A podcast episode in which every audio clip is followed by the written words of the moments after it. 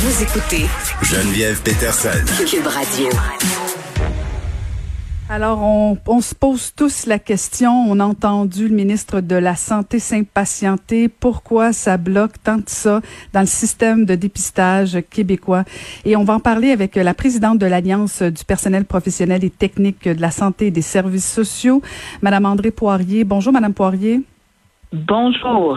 Alors, pouvez-vous nous aider à comprendre pourquoi il y a des files d'attente? Pourquoi c'est si long répondre aux besoins aux tests de dépistage au Québec?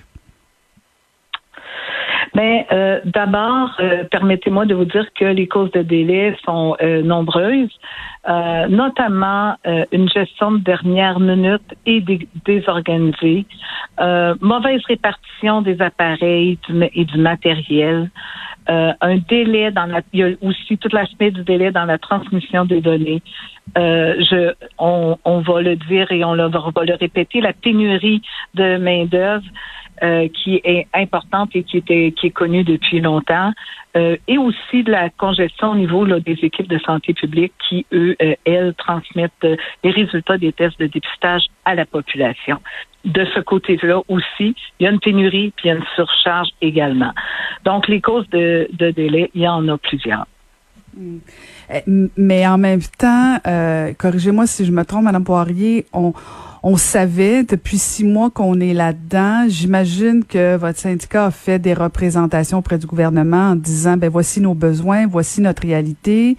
Est-ce que c'est euh, est-ce que c'est une mauvaise foi de, de la part euh, euh, de, des instances, du politique? Je comprends bien qu'il y a plusieurs causes, mais où ça achoppe Pourquoi qu'on n'arrive pas à ben débloquer je comprends qu'on n'est pas capable de former une infirmière en deux semaines, là, mais à un moment donné, la gestion, tout ça, euh, pourquoi il y a des retards, je veux dire, c'est pas nouveau, ça. Pourquoi on n'est pas capable de régler ça? Effectivement, c'est pas nouveau et euh, permettez-moi de dire que euh, ce sont aussi des technologistes médicales qui peuvent faire les tests euh, on et ce sont eux qui font les analyses. Donc, il y a les gens qui sont au prélèvement, il y a les gens qui sont aux analyses, il y a les gens qui font aussi les équipes qui font la transmission des rapports et des enquêtes épidémiologiques. Donc, il y a trois secteurs touchés prélèvement, analyse et les équipes de santé publique. Et la surcharge, le manque, le manque de personnel c'est euh, si on a fait plusieurs interventions, on est intervenu avec l'ordre également. Il y a un réel manque de vision du ministère de la Santé et des Services sociaux qui refuse de voir la situation. Il y a un entêtement à poursuivre la centralisation malgré tous les signes d'alerte qu'on a pu donner. Et euh, Dieu sait qu'on on en a donné.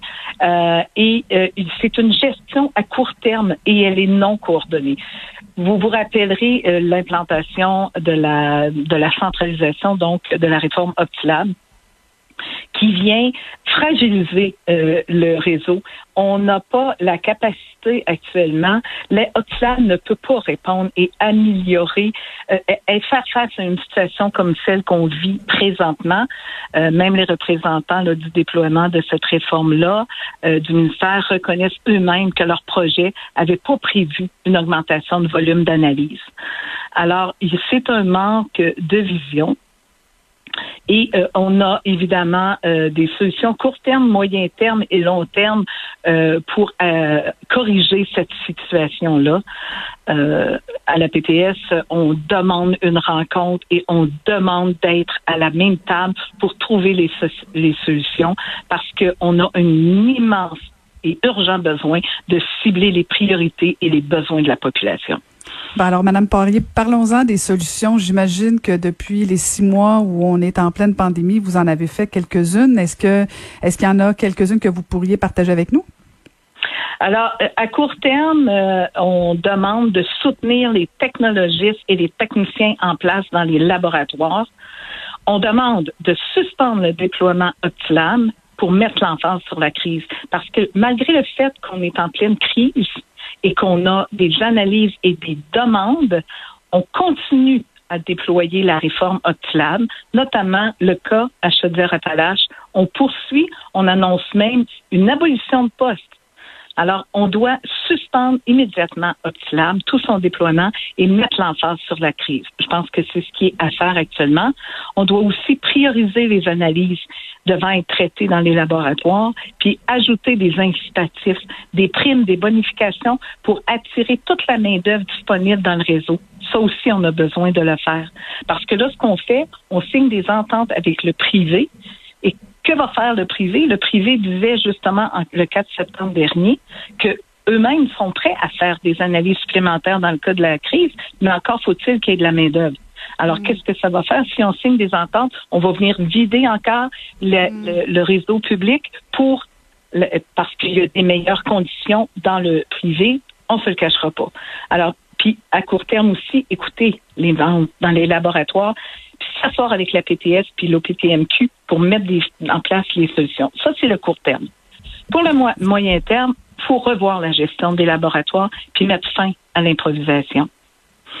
Faut je Oui. C'est intéressant ça, Madame Poirier, parce que euh, c'était une de mes questions, parce que bon, tout le monde est en train de se dire, est-ce qu'on n'est pas mieux de se tourner vers le privé? Le privé fait des demandes, euh, mais mais justement dans dans vos préoccupations de dire, ben on va vider notre système de santé, le public va s'en aller vers le privé, euh, parce que quand vous m'avez parlé tout de suite d'entrée de jeu, vous m'avez dit bon, il y a une question, on pourrait installer euh, des bonnies. J'ai un petit peu sourcillé, vous m'avez pas vu là, mais j'ai un petit peu sourcillé en me disant finalement, ça prend toujours un peu de bonnie pour attirer la main d'œuvre, mais je comprends mieux parce qu'effectivement, l'attrait du privé peut devenir intéressant pour euh, pour votre personnel et c'est un enjeu important.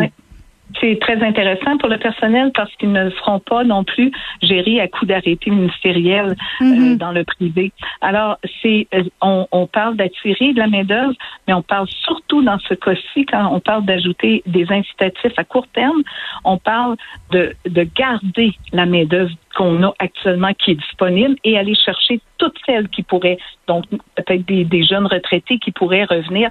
Quand on identifie un secteur d'activité qui est en pénurie, on met des mesures surtout dans une situation euh, comme euh, la pandémie qui sévit actuellement.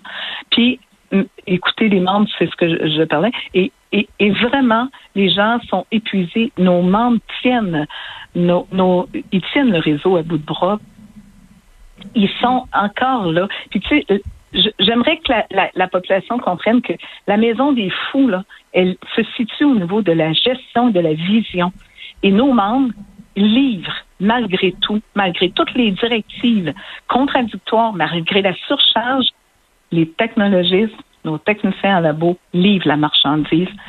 Mais on attend que le ministre n'est pas content peux vous dire que sur le terrain, et nous, à la PTS, on n'est pas content non plus. Et on demande vraiment pour corriger euh, euh, cette situation-là, d'avoir une mise en place d'un plan durable pour favoriser notamment l'attraction, la rétention, les garder, puis aussi mettre fin à la réforme optimale, puis revoir toute cette gestion de laboratoire-là. Puis évidemment, euh, on veut euh, favoriser euh, toutes les mesures nécessaires pour intégrer les nouveaux salariés améliorer l'offre de stage, encadrer des étudiants, parce que la pénurie de main-d'œuvre euh, dans ces secteurs d'activité-là, on la nomme, nos collèges qui offrent la formation ne remplissent plus les cohortes. On est à moitié, on peut dire moitié vide, moitié plein, mm. dépendamment de la perspective, mais on ne suffit plus, on n'en forme plus. Donc c'est inquiétant. C'est inquiétant parce que toutes ces analyses-là, là on parle des analyses de la COVID, mais toutes les analyses sont nécessaires à l'établissement du diagnostic mhm. et pour la suite. Donc, c'est un service qui est vraiment, vraiment au cœur au cœur des soins intensifs, au cœur des chirurgies, au cœur de la santé mhm. de la population du Québec. Il faut vraiment s'asseoir et mettre en place des solutions à court, à moyen et à long terme. Madame Poirier, le salaire moyen des membres que vous représentez, c'est quoi à peu près au niveau des techniciens en santé? Les technologies médicales qui arrivent dans le réseau de la santé font 23 dollars et 12 au premier échelon. Oui. On commence avec, après trois ans d'études, nos technologistes amorcent leur carrière à 23 pour atteindre un plafond à 30, 30 dollars, dollars, mais ils commencent à 23 dollars, 12 dollars. Je me permets une dernière question euh, parce qu'on nous rappelle euh, régulièrement d'aller se faire dépister. Est-ce que selon vous, il y a trop de dépistages qui ne sont pas nécessairement prioritaires? Ben, je je pense pas qu'il y ait trop de dépistage. Il y a euh, le système lié à tout au dépistage de COVID qui pose énormément de questions. Euh, on essaie euh, de dépister aussi dans les endroits. Il y a tout, non, il n'y a pas trop de dépistage parce qu'il faut quand même contrer euh, cette pandémie-là et toutes les activités liées aux autres activités en santé sont nécessaires euh, pour ne pas être des vecteurs de contamination euh, partout. Puis je pense qu'on cible bien actuellement euh, les milieux à risque. On priorise, il y a des priorisations aussi. Et il faut aussi tenir compte que pour la population, il y a un stress important. Euh, on est dans une hyper-vigilance. Il y a des gens qui ont besoin d'être euh, confortés et de ne pas être des vecteurs, notamment tous les gens qui œuvrent dans le réseau de la santé des services sociaux. Actuellement, on a toujours cette inquiétude-là, cette hyper-vigilance de ne pas contaminer euh, ni les gens de la population à qui on offre des soins et des services, mais aussi toute notre famille, nos familles quand on revient. Donc, il y a une hyper-vigilance, mais il y a aussi un besoin de connaître la situation et de suivre l'évolution. Là, actuellement, on voit qu'il y a des, régions qui sont euh, plus à risque et qui risquent de virer au orange. Donc, on doit augmenter pour pouvoir freiner et bien cibler euh, les interventions et les mesures euh, nécessaires. Ben, merci beaucoup de nous avoir parlé. Je rappelle que vous êtes la présidente de l'Alliance du personnel professionnel et technique de la santé et des services sociaux. Merci infiniment, Madame André Poirier. Merci. Au plaisir.